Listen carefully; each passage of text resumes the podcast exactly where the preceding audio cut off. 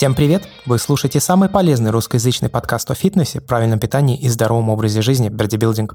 Как всегда, этот подкаст для вас проводит два человека. Я Андрей Барышников. И я Роман Юрьев. Напоминаю, что в этом сезоне подкаста мы возвращаемся к тренировкам. Мы возвращаем меня в форму, Рома выступает, соответственно, тренером, и слушатели наши тоже кто хочет, возвращаются с нами к тренировкам. Я хочу сказать, Ром, что за последние, получается, сколько мы отсутствовали, две недели, я получил несколько сообщений от разных людей. Кто-то согласился на то, что нужно начинать возвращаться к тренировкам, начинать с full body. Кто-то просто написал, я буду возвращаться вместе с вами к тренировкам. Класс, и, собственно, класс. начали, да, то есть эффект уже определенный есть. И в принципе, мы пока что глобально-то ничего с тобой не меняли, в тренинге, тот, который у меня сейчас идет, просто происходит планомерное повышение весов, да, с небольшой ротацией упражнений в плане их очередности. Конечно. Поэтому я очень кратко хочу поделиться впечатлениями за прошедшее время, чтобы не повторять просто еще раз программы, потому что они на самом деле все те же. Значит, чувствую себя хорошо. Вот я и в прошлый раз это говорил, но сейчас я чувствую себя прям совсем хорошо. Я нахожусь в тонусе, я перестал уже так сильно уставать, у меня во время тренировок уже начал снижаться средний пульс, соответственно, тренировка, получается, легче переносится, при этом я не могу сказать, что я как-то стал там тратить меньше килокалорий, например. Это давно позабытое чувство, когда все тело в тонусе. И ты правильно говоришь, что тут э, прикол в том, чтобы нагружать каждую мышечную группу желательно на протяжении ну, каждые 48 часов. Да. И это то, что совсем позабыто во время сплита, по крайней мере, то, как я тренировался. Потому что у меня все время было в тонусе что-то одно. Ну, две, ну, три, но не все тело. Это клевое ощущение, когда у тебя в тонусе все. И причем ты так хитро регулируешь нагрузку. Я вижу, ты там повышаешь то количество раз, то потом ты снижаешь количество раз, но добавляешь вес. Потом ты повышенное количество повторений берешь, сдвигаешь в, на какой-то следующий подход и так далее, так далее, так далее. И я все время чувствую, что прогресс идет. Объем растет, прогресс идет, да, да при этом ты не умираешь. Нет, нет, ну мне тяжело, я очень устаю после тренировок. Причем такое тоже интересное чувство, опять же, давно позабытое, когда вроде бы физически ты вот прям совсем устал, вообще никакого. А эндорфины прут. Да, эндорфины прут, прям какой-то эмоциональный подъем ощущаешь, и и это странное чувство в том плане, что вроде бы ты уставший очень, а в то же время вроде бы у тебя энергии дофига. И как это, короче, совмещать, непонятно. Но вот то, что я говорил во время записи предыдущего подкаста, целиком полностью работает и в этом. Спать, например, организм хочет стопроцентно больше. Ну, то есть я это чувствую. Ему стало нужно, наверное, на треть больше сна, чем я спал до этого. Дело в том, что ты еще на самом деле и спишь глубже. Я могу немножко объяснить, чтобы, ну, вот, вот эти все твои ощущения, в них никакого чуда нету, они все объясняются с точки зрения физиологии абсолютно просто. Первое, сон. Он у тебя становится глубже, потому что больше истощения центральной нервной системы отчасти, а организм устает, ему нужно восстановление, и в этом огромнейший плюс. Потому что человеку по факту для того, чтобы жить, существовать, ему достаточно 5 часов сна, просто вот 5 часов сна ты будешь спать, ты не умрешь, как бы все будет хорошо. Но дальнейший э, сон необходим для восстановления функциональности мозга, функциональности именно нашего неокортекса. То есть для работы лимбической системы и всего остального это достаточно 5 часов. Для всего остального нам необходимо больше, час, два, три сверху. Так вот, э, тут еще имеет значение глубина сна, и вот тебе спать хочется, во-первых, больше, ты можешь спать больше, и ты спишь глубже. Вот это первый плюс, то есть у тебя улучшается в том числе и мозговая активность, это первое. Второй момент касательно вот этого чувства, что вроде как энергии больше, устал, но энергии больше. Первое, да, это работа эндорфина, раз. И два, это насыщение мозга кислородом за счет того, что кровоток увеличивается. Пусть эти тренировки три раза в неделю, пусть это всего там на полтора-два часа, но настолько эффект офигенный от этого, что у тебя в том числе улучшается мозговая активность. И это чувствуется по работе, в целом по энергетике. Третий момент – это то, что наш организм, он такая система самонастраивающаяся и адаптирующаяся. Он выделяет энергии ровно столько, сколько ты от него требуешь. И наиболее сложно – это как раз тот самый тонкий момент, это когда ты начинаешь повышать нагрузку, неважно, это психологическая нагрузка, физическая нагрузка – психоэмоциональная нагрузка любая. Если это делается постепенно, тело успевает реагировать. Говоря проще, э, я часто этот пример привожу. Какой-нибудь, допустим, Вася, который с утра до вечера лежит дома, играет на приставке, не покидая пределы дивана, к вечеру устанет ровно так же, как и Петя, который с утра до вечера проторчал в шахте и долбил отбойным молотком камень. И в одном и в другом случае тело выделяет энергии ровно столько, сколько человеку необходимо, чтобы нормально существовать и жить. А что мы имеем при нагрузках периодических, как такие силовые тренировки? Ты организм заставляешь выделять энергии больше, причем процесс происходит довольно плавно. Хотя, скажу честно, признаюсь, у тебя он не так плавно происходил, как обычно у меня с моими клиентами происходит. Ты такой более жесткий товарищ, вот, и, ну, и более тренированный на самом деле, чем подавляющее большинство людей, с которыми я начинаю работать. Так вот, в твоем случае, и вообще в случае, когда человек начинает работать э, с отягощениями, ну, любые периодические тренировки. Вот в эти дни, когда у него тренировка, он заставляет тело выделять энергии больше. Это касается всего. Это психоэмоциональная энергия, это физическая и все остальное. И потом в дни отдыха у тебя энергии ровно столько, сколько у тебя требовалось ее в дни в тренировочные. И поэтому, допустим, на следующий день человек себя чувствует бодрее, лучше. То есть э, тело просто ему выделяет энергию уже с запасом, потому что э, у него периодично, циклично, у него эта энергия требуется в большем количестве. Вот это тут одна из причин, почему человек себя, опять же, помимо тонуса, чувствует еще и бодрее. То есть глубже сон, лучше кровоток, то есть мозг э, крови обеспечивается намного лучше. И еще четвертый момент – это то, что вместе с адаптацией мышц происходит адаптация центральной нервной системы. Для нее это тоже нагрузка. И в данном случае идет прямая корреляция между нагрузкой ЦНС от физической работы, то, что мозг постоянно нервно-электрическими импульсами заставляет мышцы работать. И, допустим, та же самая нервная нагрузка от того, что тебе нужно, жопа горит, и тебе срочно нужно сдать какой-то проект, и ты нервничаешь, делаешь, делаешь, делаешь.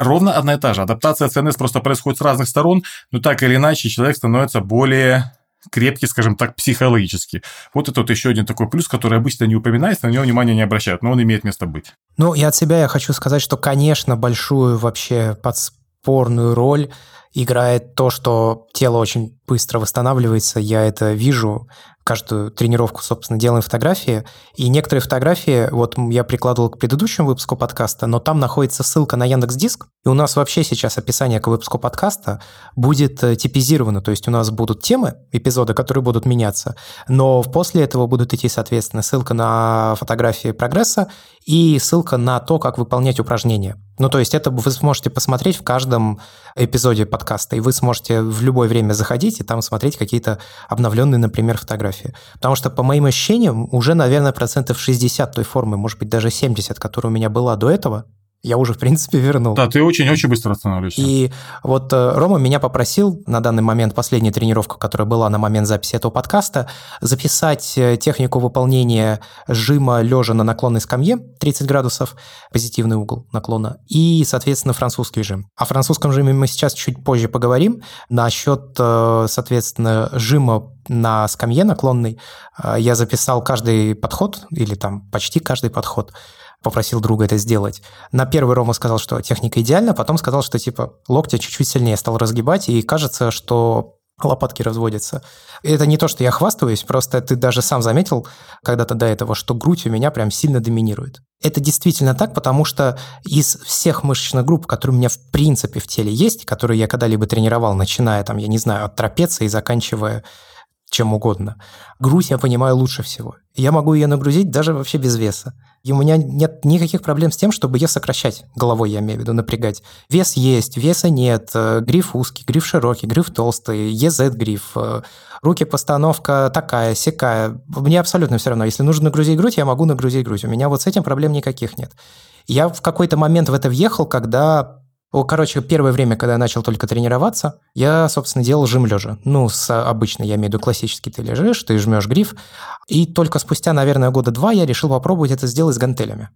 И вот как-то в этот момент, когда я начал работать с гантелями, я прям очень хорошо почувствовал грудь.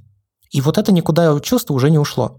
Вот грудь я чувствую очень хорошо. Нейромышечная связь. Наладилась устойчивая нейромышечная связь с грудными. Я как бы не скрываю этого. У меня действительно грудные тренируются очень легко в плане того, что мне не нужно придумывать каких-то я не знаю, там, супер сложных сетов, как некоторые это делают, или там какие-то очень странные сложные упражнения в плане техники выполнения, да, такие тоже бывают.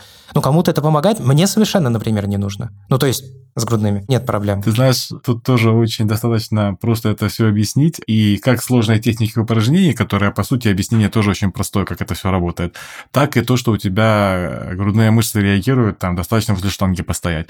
Ну, то, что они у тебя реагируют очень мощно, это говорит о том, что большая часть мышечных волокон в грудных у тебя гликолитическая. Это мышечные волокна типа 2B, которые работают без кислорода, у которые самые быстрые, скажем так, то есть у них время реакции, по-моему, около 20 миллисекунд, у переходных 50, у окислительных 100. У них самый большой потенциал к росту. Например, топовые бодибилдеры, как раз у них большая часть мышц это как раз ну, из гликолитических состоят. И вот обычно человек, у него доминирующие мышечные группы там, где преобладают именно гликолитические мышечные волокна.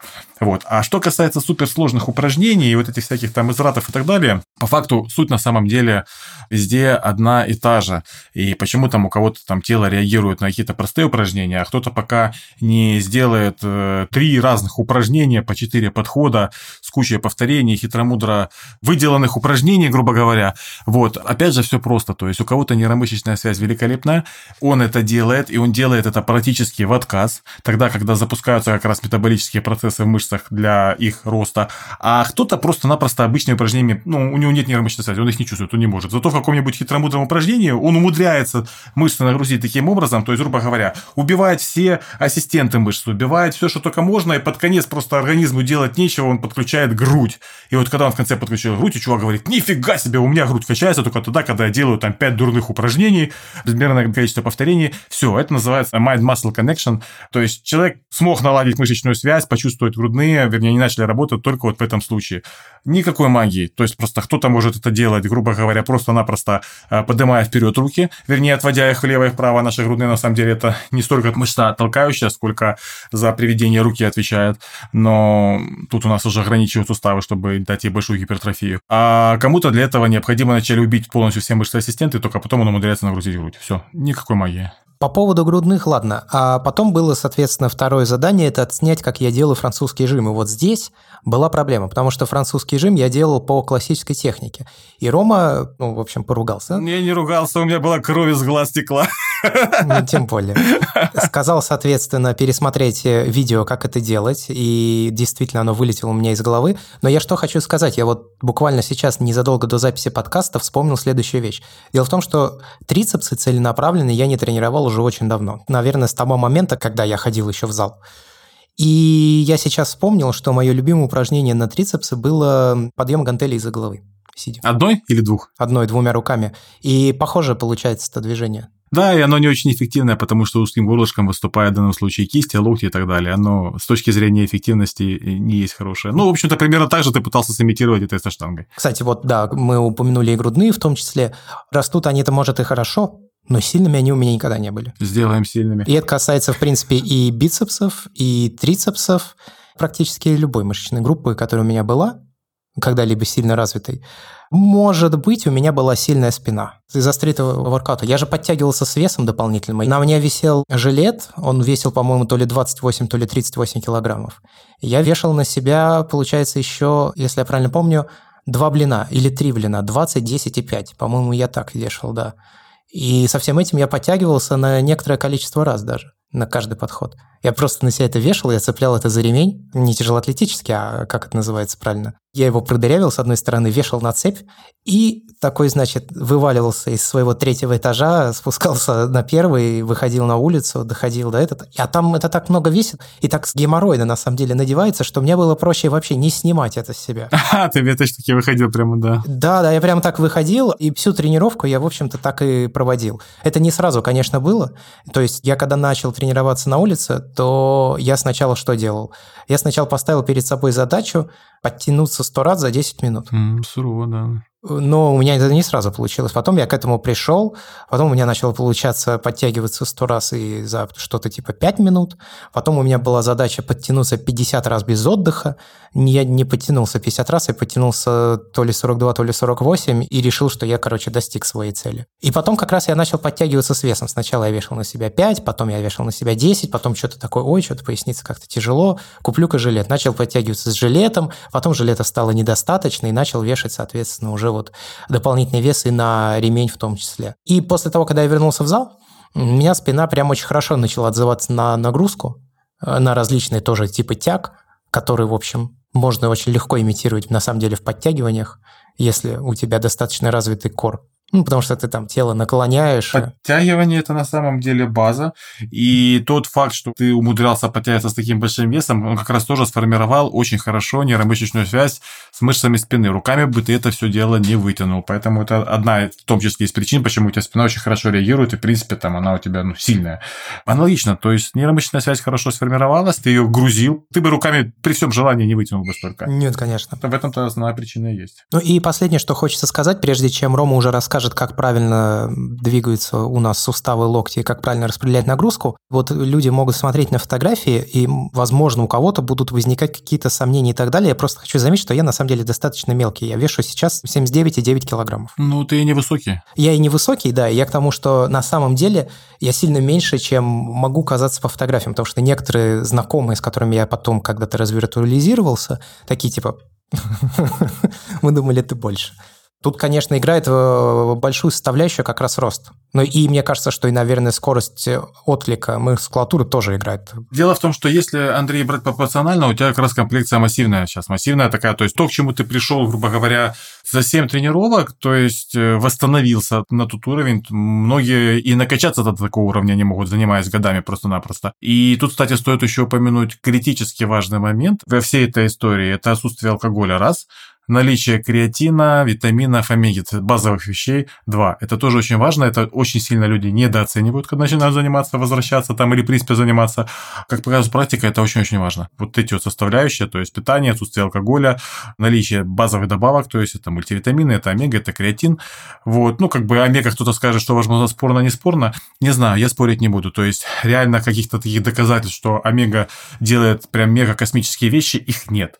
То есть я могу судить по себе, я могу могу судить по клиентам, я могу судить по ряду исследований, которые дают большой плюс. Я могу судить в том числе по исследованиям, которые говорят о том, что при наличии хотя бы 1800 ЭПА плюс ДША омеги в сутки положительно влияет на гормональную систему в целом. И вот такие маленькие штрички, то есть э, плановое, планомерное увеличение нагрузки, наличие сразу с самого начала БАДов, отсутствие алкоголя, более-менее хорошее питание позволяют очень быстро возвращаться, восстанавливаться, и они же позволяют достаточно быстро втянуться новичку в тренировки. Вот. А когда это кусками, так всяк, это, естественно, растягивается на неопределенный срок. Ну, насчет питания я бы, конечно, не говорил, что оно хорошее, но я думаю, что мы его тоже со временем приведем.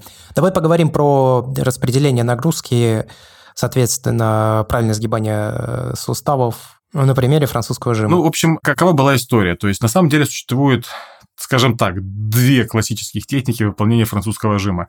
И одна из них в корне, как бы, я не знаю вообще, откуда эта техника пришла. Мне так кажется, что из эры золотой эры бодибилдинга, когда там товарищи с железным суставно-связочным аппаратом творили то, что им хотелось творить.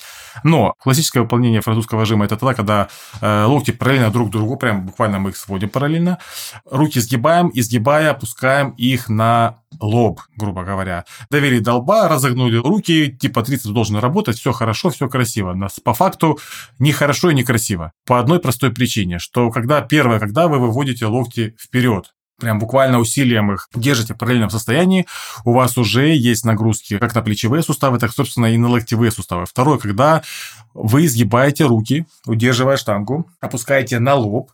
В этом случае нагрузка с мышц уходит конкретно в локоть. Локоть, говоря проще, превращается из шарнира в рычаг, то есть то, на что приходится усилие.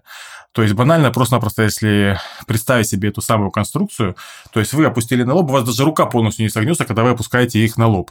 Вы останавливаете движение на 60%, и вот когда оно остановилось, ваш локоть превратился в рычаг. Усилие ушло в этот локоть. Нагрузка, которая висит на вашей штанге, из мышц переходит в ваш локоть. И после этого локти начинают болеть. И локти, и плечи. А зачастую еще и кисти, потому что неприятно, организм пытается как-то выкрутить, человек начинает кривить кистями и так далее. Как делать французский жим правильно? Вначале приведу пример, потом поговорим о биомеханике. Да просто-напросто не мешать своему телу выполнять естественное движение. Наше тело, оно уже знает, что, где и как правильно делать, как это делать естественно. А как делать естественно? Просто-напросто, если вы возьмете и согнете, вот, поставили руки перед собой, и просто-просто их согнули, как будто бы сымитируете, что вы держите штанги. Вот там кулаки друг э, рядом с другом на расстоянии 10 сантиметров. Вы просто-напросто руки согнули в локтях, то есть не заводя их назад, И ваши локти, они у вас не будут четко ровно располагаться, они у вас разойдутся в стороны примерно под углом 45 градусов по отношению к вашему телу. И это естественное положение локтей, абсолютно естественное. То есть э, не надо пытаться вывести вперед. Когда вы пытаетесь вывести вперед, вы задействуете мышцы ротаторы плеча, вы перегружаете плечи, вы перегружаете маленькие мелкие мышцы плеча, после чего, собственно, плечи болеть начинают. Это первое. То есть просто-напросто локти мы не напрягаем, мы их расслабляем. Расслабляем в плане, что оставляем их в естественном положении, не надо их куда-то специально выводить и делать какую-то ровную конструкцию. Второй момент. Для того, чтобы э, локоть не превратился в рычаг, а оставался шарниром, он должен согнуться полностью. Для того, чтобы при выполнении французского жима руки согнуть полностью, штанга должна зайти у вас за голову. То есть, вот момент, когда, грубо говоря, типа локоть не двигать ни вверх, ни вниз, можно. В данном случае вы можете слегка подвинуть локоть вверх, чтобы штанга зашла за голову, чтобы вы могли руки согнуть полностью, на 100% согнуть так, что у вас, грубо говоря, предплечье упирается вам в бицепс. В таком случае, когда вы согнули руки полностью, трицепс натягивается, напряжен, нагрузка уходит только лишь в трицепс. Локоть выступает в данном случае шарниром, он не грузится, он не превращается в бутылочное горлышко, потому что рано или поздно, когда вы превращаете свой сустав в рычаг, когда в него постоянно уходит вначале там 19 там, или 15 килограмм, потом 20, потом 25, потом 30. Вот у меня первая такая серьезная травма, ну не травма, когда накопленные микротравмы, которые вылились там в приличную боль, что я французский жим просто в принципе делать не мог, и я его убрал и решил, что это упражнение говно, и в принципе его делать никому нельзя. Это случилось на 39 килограммах. Когда я дошел до этого веса, я потом понимаю, что мне просто локти настолько сильно болеть начали, что это просто кошмар. Хотя, казалось бы, я делал все идеально так, как должно быть, показано, классика. Когда начинаешь с этим всем разбираться, понимаешь, что это нифига не классика, ты просто убиваешь свои локти. Если их согнуть полностью, нагрузки в локте нету, штанга заходит за голову, все хорошо. Нагружается только трицепс, и он начинает тренироваться. Он реально начинает качаться. То есть французский жим считается одним из таких э, массоформирующих упражнений для трицепса вместе с жимом узким хватом. Так вот, и часто, естественно, возникал вопрос, каким образом, это же там изолированное движение и так далее. Да, но если вы его делаете правильно, вы можете трицепс нагрузить достаточно большим весом. Либо вы можете нагрузить его маленьким весом, но большим количеством повторений без негативного эффекта и удара по локтям. И вот тут мы уже приходим к основе, скажем так, правильной биомеханики движения. Ну, в принципе, биомеханика движения само по себе название подразумевает как бы правильное движение, но биомеханики в отношении э, бодибилдинга, в отношении работы с отягощениями. Прежде чем ты к этому перейдешь, вопрос. А, соответственно, если мы делаем французский жим и заводим штангу за голову, есть ли какая-то рекомендация по поводу кистей? Рекомендации по поводу кистей две. Рекомендация номер один. Желательно делать французский жим с так называемым EZ-грифом, либо easy-гриф слегка изогнутый, это easy-гриф, EZ – это когда там прилично изогнутый гриф, чтобы кисти находились в естественном положении, то есть они были под углом друг к другу, то есть там от 45 до буквально параллельного положения. Если же EZ-грифа нету, тогда лучше э, штангу брать хватом открытым, так называемым медвежьим, когда большой палец находится сверху на штанге, а не обхватывать ее полностью. В таком случае нагрузка на кисть снижается и держите кисть, не перегибайте ни вверх, ни вниз, никуда. То есть, естественное положение, просто ваша ладонь превращается в крючок. Не надо ни как-то там зажимать и так далее. Как лежит, так и лежит. Так как лежит, так и лежит, совершенно верно. В идеале это, опять же, либо easy гриф, либо EZ гриф, это, ну, это в идеале, чтобы кисти были в естественном положении. У меня просто как лежит, так лежит, как правило, это просто выключено из работы. ну, то есть они просто держат веса, но... Совершенно верно, так и должно быть, но у тебя хват был полный, вот попробуй с открытым. Пока как минимум с открытым надо будет так или иначе делать, когда заводишь за голову, ты почувствуешь, что это удобнее. Нет проблем, я могу с открытым, могу с закрытым. Честно говоря, я никогда особой разницы не чувствовал. А попробуешь, когда за голову, посмотришь, разница есть. Окей. Итак, возвращаемся к биомеханике движения. Относительно работы с отягощениями, потому что, ну, на самом деле, если сесть читать э, учебник по биомеханике, я читал даже не один, э, прекрасно под них засыпал, просто великолепно, ну, банально там для понимания базовых вещей. Интересное чтиво. Да, да, для переснов самый раз. Вообще, на самом деле, биомеханика – это одна из самых старых ветвей биологии, то есть ее истоками были еще работы того же Аристотеля или Леонардо да Винчи. В своих трудах ну, например, у Аристотеля это было там части движения и перемещения животных. Он основу заложил, это было там 2300 лет до того, как об этом, в принципе, начали говорить. То есть наука это давняя, древняя, весьма и весьма хорошо изученная. Если говорить об основании науки биомеханики как таковой, когда она начала восприниматься с позиции, что движение живых организмов, человека, животных можно описать с точки зрения классической механики, то это 17 век, профессор Джованни Барелли э, в 1649 году он начал это все дело изучать, описывать, во-первых, описывать это математическими формулами, во-вторых, показывать это, что тут действуют законы механики базовые. Вот. В общем-то, на этом все и закончилось. Потом еще в 19 веке физиолог Этьен Моррей, по-моему, так, да. К этому присоединился, он уже начал фотографировать, изучать и так далее. Вот. А современная наука, как биомеханика, была рождена фактически в уже начале 20 века. Николай Александрович Бернштейн считается основателем и как бы создателем теоретической основы той биомеханики, которая есть сегодня. Вот. И, в принципе, она описывает абсолютно все, любые движения, тело, ну, если так к человеку относится, тело человека. То есть, что, где, как работает. Из таких интересных примеров это то, что фактически вот когда мы наполняем грудь воздухом, мы формируем воздушный мешок, который снимает нагрузку с позвоночника частично, со среднего отдела, когда мы набираем полную грудь воздуха. Когда мы напрягаем пресс, мы создаем так называемую гидравлическую структуру удерживания поясничного отдела позвоночника. То есть, грубо говоря, это тоже относится к биомеханике. То есть, бывает, там, с тяжелым весом приседаешь, такой, набрал полный рот воздуха, там, задержал дыхание, присел, встал. Почему так делаем? Потому что банально мы обезопасиваем позвоночник таким образом. Вот, это вот такой пример. Но если говорить о конкретной практике по биомеханике, то важный момент – это чтобы у вас никогда не было никаких перекосов в суставах, там, связках и так далее. В основном перекосов в суставах. То есть, какой пример? Ну, вот, допустим, взять тот же самый, если получится это писать словами, жим штанги лежа. Вот классический жим штанги лежа, и у тебя, Андрей, жим под наклоном, у тебя там около 45 градусов получается. Я еще в описании упоминал, что хват должен быть чуть более узкий, чем э, жим классический горизонтальный. Это как раз тоже исходит из биомеханики движения, то есть хват чуть более узкий, потому что у тебя движение под наклоном, положение суставов немножко изменяется, и для того, чтобы у тебя локти не расходились в стороны, чтобы ты мог полноценно свести лопатки и опустить штангу ну, конкретно на грудь, а не на ключице именно до самой груди. Необходимо сделать хват узкий. В таком случае ты лопатки сведешь в таком положении полноценно полностью. И движение будет естественно. То есть штанга у вас будет находиться над локтями. Локти опускаются по соотношению к телу на 45 градусов, угол к телу. Не чувствуешь дискомфорта в плечах, либо в чем-либо еще. Это правильное движение. И штангу можно опустить на грудь. Самый простой маркер, что биомеханика движения нарушена, движение неестественное, движение неправильное, движение, которое нагружает ваши суставы, это когда человек при жиме штанги, это касается и жима лежа, и под наклоном, пытается локти развести в стороны. То есть, грубо говоря, когда локти по соотношению к телу, угол к телу 90 градусов. Ну, как в крест превращаешься, да? Совершенно верно. В таком случае, первое, человек не может опустить штангу до груди, и чаще всего это пытаются объяснить тем, что, ну, у меня растяжки не хватает. Нет, это не растяжка растяжка. С точки зрения биомеханики и строения нашего тела, строения сустава, связок, э, вы физически не можете опустить полностью штангу на грудь, ни под наклоном, ни э, когда вы жмете э, лежа горизонтально. Часто вижу, как люди жмут, типа там до половины не запустили, там навешали себе 100 килограмм и дернули вверх. То есть одна из причин это качание своего эго, то есть побольше навешиваю и сделаю хоть какое-то движение. Вторая причина, человек просто ниже опустить не может. И третья причина, самая страшная самая лютая, после чего, как бы обычно у людей как раз плечи начинают болеть от неправильного жима лежа. Человек даже не понимает, что от этого, он не может, у него в голову не помещается. Я грудь качаю, почему плечи болят? Именно суставы, не мышцы. Мышцы, кстати, болят тоже. Но по большей части суставы. Это когда локти расходятся в стороны, нагрузка уходит в плечи, хочешь ты этого или нет. Но это еще не все. То есть, ладно бы она уходила в плечи, ладно бы мышцы компенсировали. Ну, подкачали бы плечи, переднюю дельту, прекрасно. Ладно, нет груди, так будут плечи. Но их нет.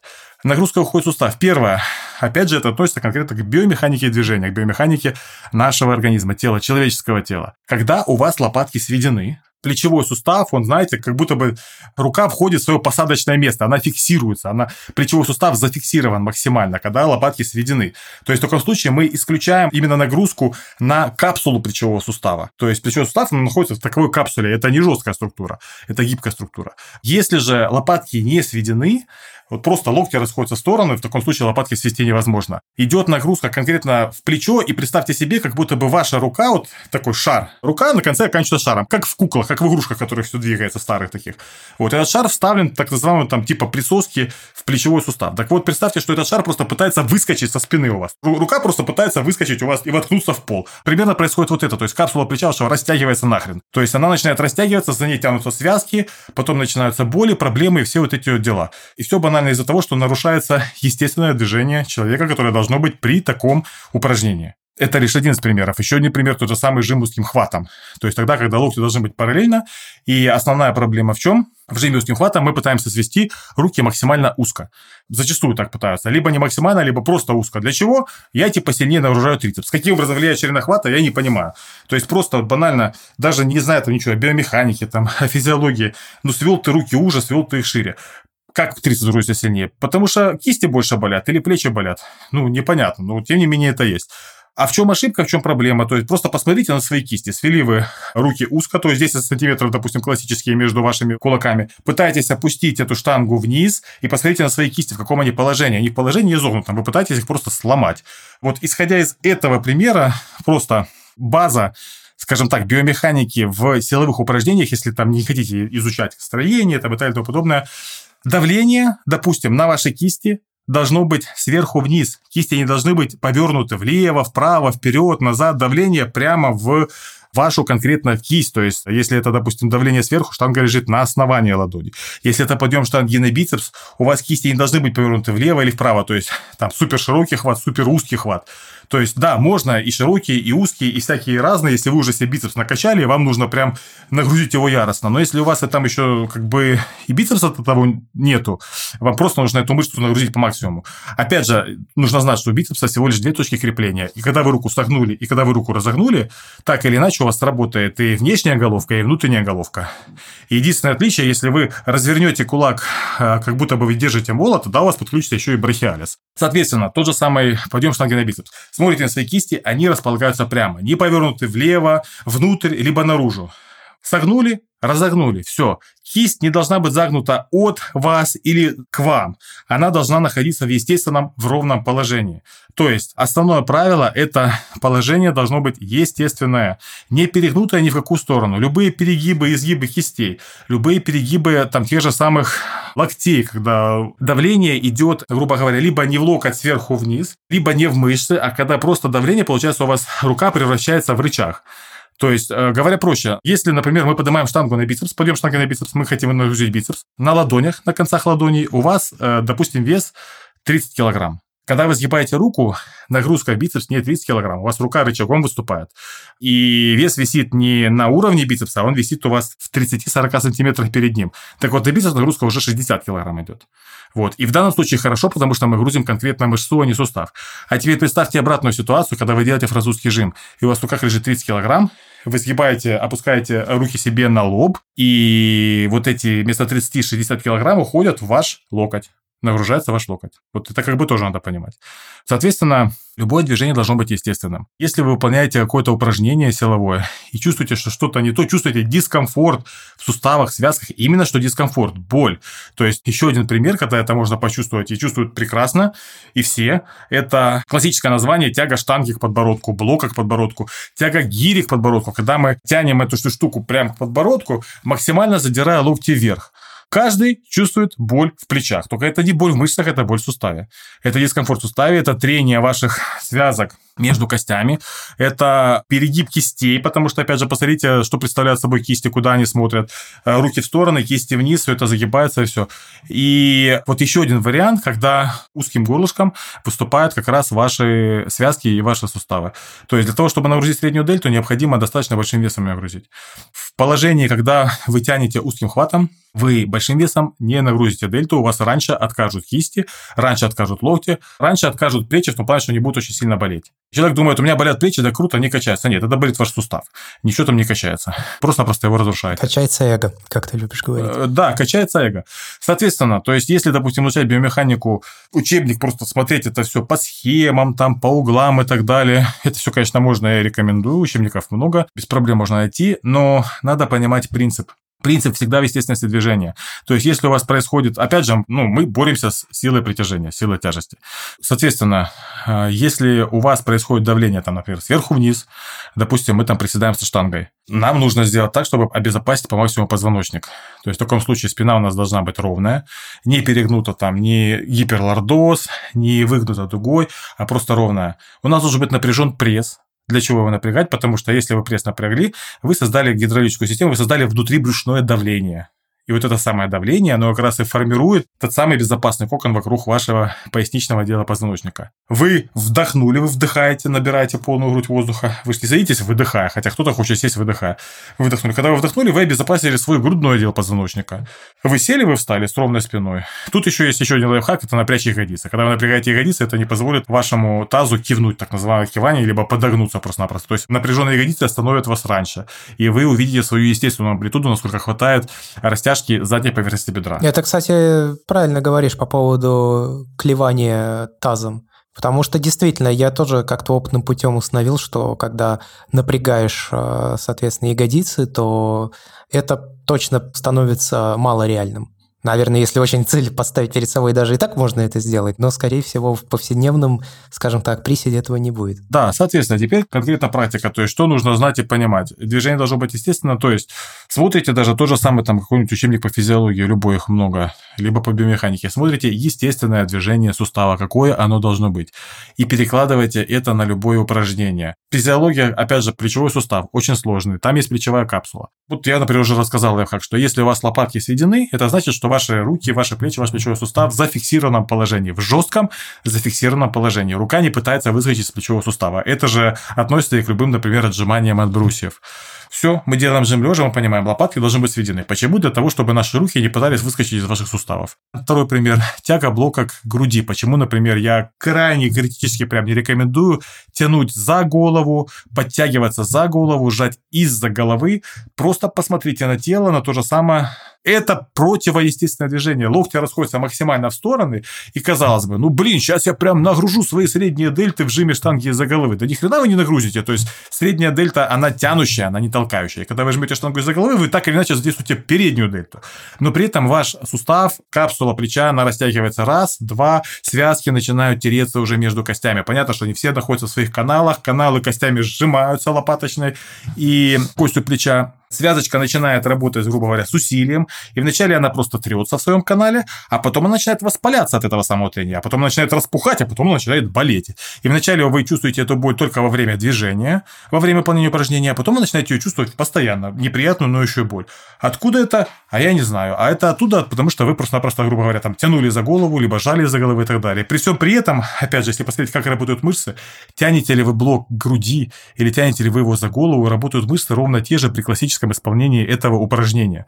То есть изучаем базу по физиологии простейшую, изучаем естественное движение рук, ног, тела вашего в тех или иных движениях, естественное движение, и потом это просто-напросто перекладываем на упражнение. Еще проще это, когда просто-напросто смотрите технику выполнения упражнения. Если вы изучите базовую простейшую физиологию, не надо там закапываться далеко и глубоко, и потом посмотрите технику выполнения любого упражнения, правильную технику, вы увидите просто-напросто, почему это так, а не иначе. Почему мы тянем штангу широким хватом, а не узким. А когда касается речь каких-то хитромудрых упражнений, когда там кто-то тянет там из известных, те же там бодибилдера, например, что делает там узким хватом тянет, выполняет какую-то дичь, какие-то там упражнения, типа там приседания, лежим, платформы с очень узкой постановкой ног и так далее. Это делают люди, с великолепной растяжкой там, задней поверхности бедра и хилого сухожилия, например, если мы говорим о приседаниях, там, с узкой постановкой ног или жимах. Это делают люди, которые максимально чувствуют свои мышцы, и они понимают, что они делают. Да, можно жать платформу, не расставляя ноги широко, можно их поставить рядышком, узенько, но в любом случае придется вам развести стопы, потому что естественное движение для наших ног, когда они складываются, это расхождение коленей в стороны. Если они расходятся прямо, как, кстати, рекомендуют, я этого не рекомендую, вы делаете примерно то же самое, что и с французским жимом. У вас нагрузка уходит в колени, то есть э, ноги этого уже компенсировать не могут. Но если они расходятся в стороны, это естественное движение. Если позволяет растяжка задней поверхности бедра и хилесового сухожилия, что вы потом толкнулись пятки, в таком случае она распределяется между квадрицепсом и задней поверхностью бедра. Ну и плюс еще приводящая. В колено она не уходит. И вы спокойно можете вытолкнуть, максимально нагрузить свои мышцы. При условии, что вам позволяет растяжка, вам позволяет достаточно тонус ваших мышц, сила ваших мышц, и вы знаете, что вы делаете. Да, тогда можно выполнять более сложные упражнения, более такие, которые, казалось бы, ну, как бы могут как-то навредить. И именно поэтому эти упражнения выполняют профессионалы, которые уже знают, что они делают, как они делают, они себя полностью контролируют. Новичку базовые, простейшие движения тогда, когда ничего испортить нельзя. Ну, можно всегда испортить, если правильно это все делать, показать, как это все делается. То есть жмем платформу широким хватом, приседать начинаем с так называемого приседания сумо, если не получается присесть э, со средней постановкой ног, разводя колени в стороны. Не хватает просто сил, банально мышц э, кора, например, чтобы держать тело в ровном положении. Качаем пресс, опять же, то же самое простейшая базовая физиология и та же самая биомеханика движения. Если нам необходимо вот, телу нашему нужно подняться в ровном положении, когда, казалось бы, качаем пресс на римском стуле, не сгибаясь в спине, то есть с ровной спиной, как часто это делают, а, еще и с руками за головой. А, что происходит?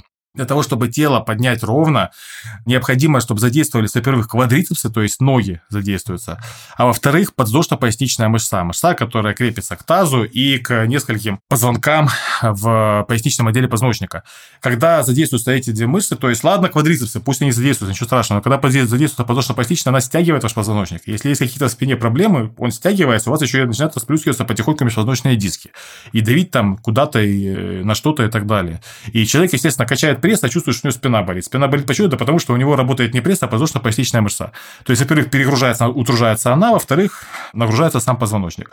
При этом достаточно просто-напросто изогнуться в позвоночнике, именно выгнуть его дугой, при тренировке пресса, и попытаться свернуться, как улитка, то есть калачком свернуться, и вы почувствуете, что у вас работает пресс, спина отключается вообще. Она, в принципе, работать не должна, потому что поясничная работать не должна. Ничего там, и ваш квадрицепс работать ни хрена не должен. Единственное, там он может работать тогда, когда вы действительно там фиксируете себя в римском стуле, и то как бы, ну, по минимуму. И вы себя чувствуете хорошо, и вам кайфово, и у вас спина не болит. То есть, если вы что-то качаете и болит не то, что вы качаете, вы делаете неправильно. Ну, и я еще, наверное, хочу добавить, что подъем с прямой спиной на самом-то деле не так уж хорошо и сам пресс нагружает. Он вообще его почти не напрягает. Пресс нагружается только в последней стадии движения, когда вы уже сложились, когда, грубо говоря, уже пошло это самое движение скручивания. А до этого у вас работает квадрицепс, до этого у вас работает подвздошно-поясничная. То же самое касается, например, подъема прямых ног, допустим, к турнику. Да, человек, если тренированный, у него так или иначе, если вы просто посмотрите, как это делают люди тренированные, у него спина все равно будет дугой, он может это поднять с помощью пресса. Но когда у вас пресс слабый, не хватает его силы, чтобы поднять ваши ноги, половину вашего тела, по сути. Что делает тело? То есть вы посылаете сигнал, мне надо поднять ноги. Пресс слабый, тело подключает все, что есть рядом. А это, опять же, квадрицепсы, это подвздошно-поясничная, это все, что только можно и не можно. И в итоге у нас как бы не тренируется мышца, которую мы пытаемся нагрузить, болит то, что перегружается то, что не рассчитано на это движение, и мы имеем проблемы. Отсюда идут все проблемы касательно у меня там не качается то, жим лежа говёное упражнение, потому что грудь не напрягается и так далее. Да все это связано с тем самым. То есть жим лежа, люди, которые жалуются на жим лежа, что это плохое упражнение, и, мол, я в жиме гантели чувствую грудь лучше. Да потому что в жиме гантели человек умудряется опустить ручки слегка ниже, локоточки опустить чуть ниже, и вот у аля подключилась ваша грудь. А в жиме лежа он пытается локти развести в сторону, у него грудь только плечевые суставы и отчасти передняя дельта. Все, грудь не подключается, недостаточно, не та конструкция биомеханическая, чтобы подключились ваши грудные мышцы. Я очень эмоционально это говорю, потому что я постоянно, когда я в зале вижу, как и люди некоторые выполняют, да, блин, не некоторые, больше половины, и тренеры стоят рядышком, носу ковыряются, или в телефон смотрят, а делаешь нормально, жив, ну все, хорошо, давай делай. Вот, и у меня, если честно, ну как бы... За отчизну обидно. Да, можно и так сказать. Ром, вопрос. А как дальше наши с тобой тренировки будут формироваться? Можешь дать какой-то проспект? Да, да, как минимум 12 тренировок будет в таком же режиме, то есть было 7, еще 5 тренировок будет чередующиеся с повышающейся нагрузкой. Потом перейдем на силовую выносливость, то есть уже дальше будут сплиты сплиты. По возможности, если получится, может быть, в идеале было бы, конечно, 4 тренировки в неделю. Но посмотрим, то есть, как у тебя будет получаться по времени. Я думаю, что получится. Это будет прекрасно. Вот потом хотя бы 12 тренировок в режиме сплита и силовой выносливости. То есть, у нас увеличится количество повторений до 15-20, а, снизится вес, соответственно. Это же позволит немножко отдохнуть суставно-связочному аппарату и адаптироваться. И это тоже режим направлен на то, чтобы по максимуму восстановить твои а, гликогеновые депо и энергетические субстраты для мышц. То есть, грубо говоря, мы будем по максимуму за счет сплитов истощать твою энергетическую систему, давая мозгу сигнал на то, чтобы ее нужно расширять, развивать, восстанавливать. Вот. Это будет, опять же, 12 тренировок в режиме сплит. Скорее всего, разбивка будет классическая, Опять же, чтобы грузить там по максимуму мышц каждые там 48-72 часа, кроме ног, ноги будут реже грузиться. А именно, это, скорее всего, будет у нас э, грудь, бицепс, спина, трицепс, и ноги, плечи. Может быть, кстати, ты скажешь, почему именно так? Да нет, мне вроде все понятно. Слушай, а зачем говорить заранее? Расскажем потом, когда мы это все видим. Хорошо. Но мне интересно, я хочу сказать, что full body прям окей. Я себя чувствую хорошо. Друг себя чувствует так, как никогда раньше себя не чувствовал. Он себя чувствует великолепно. Потому что у него там есть и проблема с плечом. Он там упал в свое время на мотоцикле, повредил, у него там надрыв произошел, как она называется, крепление ключицы или куда там. Да, да, и со да, вторым плечом у него схожая проблема есть. Небольшие есть у него протрузии в позвоночнике. И мы как бы замечали, что во время тренировок, после, точнее, тренировок, у него эти боли проходят. А сейчас у него их нет. Будет еще лучше. И тем более, опять же, тренировки же построены не просто так, именно таким образом. И те же упражнения не просто так, тоже пресс, гиперэкстензия обязательно. Э, это как бы, ну, всего из подоплека и основа. А вообще, на самом деле, с тобой, допустим, у нас это, так скажем, достаточно мы галопом по Европам, потому что, ну, 12 тренировок – это прям такой минимум-минимум. В идеале это как бы 24 такие тренировки, а если человек новичок, так ему и 48 таких можно проводить тренировок.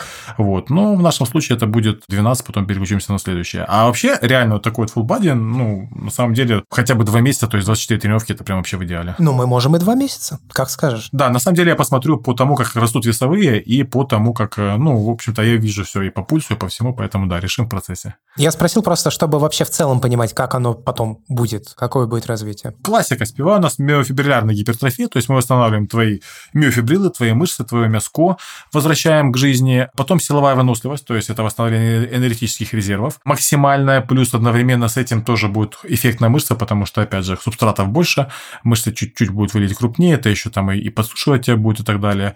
А дальше уже секрет, дальше уже решим, что мы хотим с тобой сделать. Окей. То есть это основа, на которой держится все. То есть после этого можно там заходить на дикие сушки, можно заходить на массонабор, на все что угодно. Хотя в идеале это, конечно, яростно просушиться, и потом во время компенсации очень хорошо идет э, мышечный набор.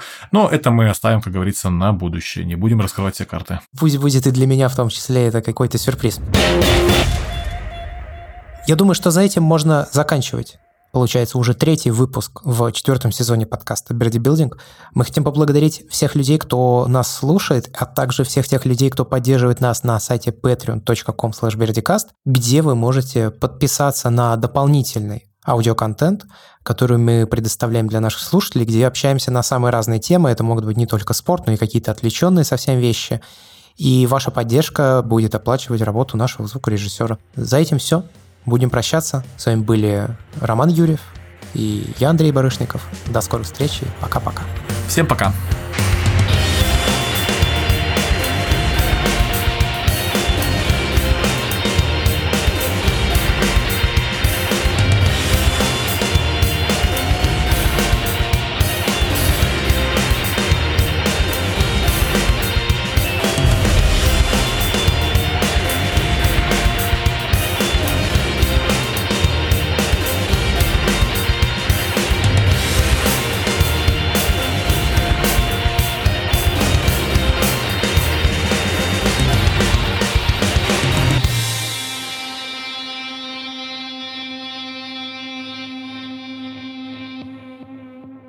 Мы записывали просто недавно подкасты, как раз обсуждали это с гостем. Он говорит, а что...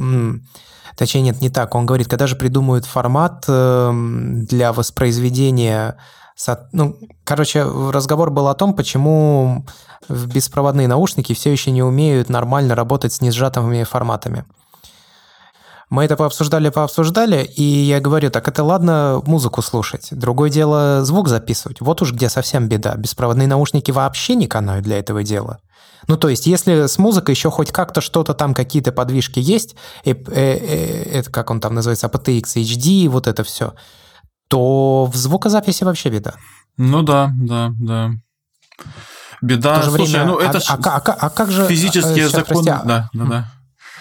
Я просто хотел сказать, а как же с этими, блин, а, вот микрофоны петлички, они же есть беспроводные. Ну, в И каким-то образом они же работают. Слушай, ну размер микрофонной петлички такой, как весь наушник сразу, понимаешь? То есть, мне кажется, законы физики просто пока не смогли обойти, не смогли создать настолько миниатюрный элемент, э, чтобы, ну, засунуть его в, в наушники, там, взять те же самые беспроводные. Хотя ты знаешь, вот опять же, я думаю, в AirPods Max, наверное, можно было бы что-то такое засунуть, но, видимо, в целях экономии хер знает. Не просто ж так эти качественные петлички стоят дофига денег. Я ж не думаю.